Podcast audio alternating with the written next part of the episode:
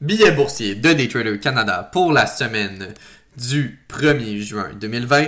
Débutons avec le dollar américain en chute libre.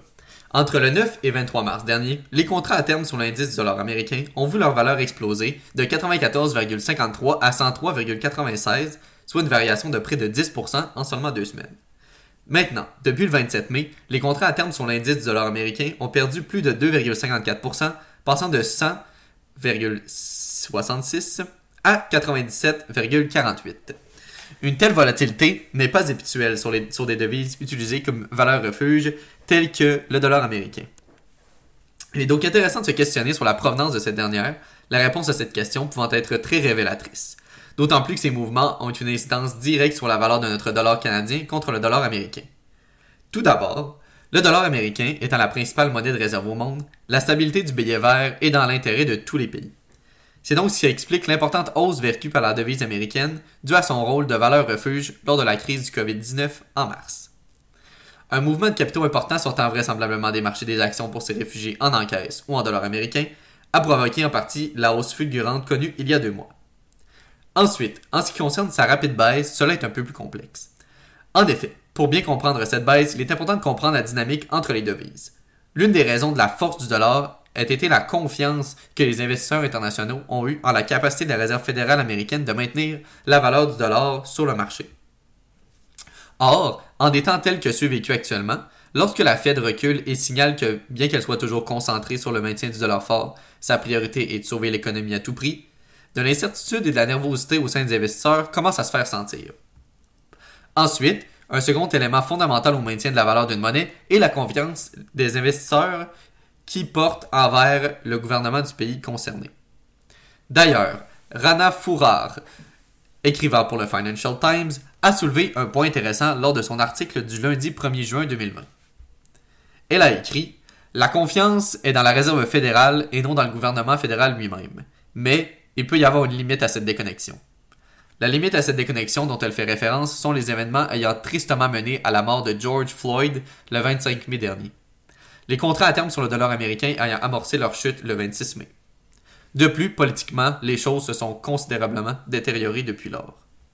En somme, il sera alors intéressant de suivre l'évolution de cet enjeu qui vient naturellement toucher bien plus que les marchés financiers. Passons ensuite à première envolée commerciale habitée pour SpaceX.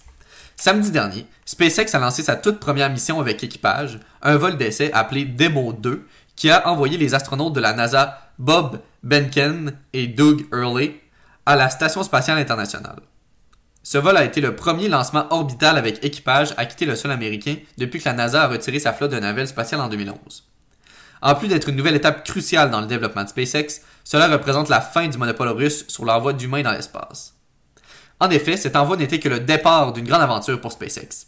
L'entreprise détient un contrat de 2,6 milliards de dollars pour effectuer 6 vols en équipage opérationnel vers la Station spatiale internationale pour la NASA.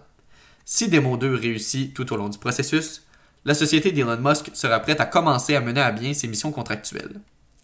Naturellement, cette nouvelle n'est pas tombée sous silence sur Wall Street alors que les rumeurs d'une possible entrée en bourse de la compagnie revenaient sur la table. D'ailleurs, il s'agit d'une escalandre qui revient hanter l'entreprise à chaque bon coup de son président, Elon Musk.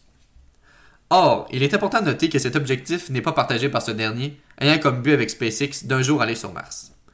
Musk a souvent affirmé que SpaceX resterait privé, car les objectifs à long terme de l'entreprise entrent en conflit avec les, exigences à court terme des marchés publics et des actionnaires. De ce fait, il est peu probable que SpaceX devienne une entreprise publique, sauf si le financement du gouvernement américain ou d'investisseurs institutionnels tels que Google venait à diminuer de manière inattendue. En somme, les investisseurs ne sont pas en reste. Le négociant actif ne doit pas oublier que le président de SpaceX, Elon Musk, est également président d'une entreprise cotée en bourse. Tesla. Cet événement a naturellement augmenté la confiance des investisseurs en Musk. Donc, un trader qui aurait transigé la nouvelle aurait pu surveiller Tesla lundi matin, qui a finalement fait un bond de plus 7,56%. Ce sera alors à surveiller lors des prochains événements de ce type. Finalement, les titres de technologie, le retour à leur haut de tous les temps. Les marchés boursiers américains ont défié tous les pessimistes et ont continué à progresser, voire même flirter avec de nouveaux sommets dans le cas des titres de technologie. On connaît l'histoire. Après une chute du S&P 500 de moins 8,5% en février et de moins 12,5% en mars, l'indice a fortement rebondi en avril, plus 12,68%, et a clôturé avec des gains en mai également, plus 4,53%. Jusqu'à présent, en juin, les marchés continuent sur leur lancée haussière. L'indice composite Nasdaq a été particulièrement solide et est en hausse de plus de 10% pour l'année et a atteint son, creux, son haut historique, excusez-moi, jeudi pendant la journée. De plus, bien que l'échantillon ne soit pas très exhaustif, tel que le graphique publié sur Twitter par M. Ryan Derrick le présente, lorsque nous vivons une hausse rapide des marchés, elle tend à se poursuivre. En revanche, il ne faut pas oublier quelques éléments importants.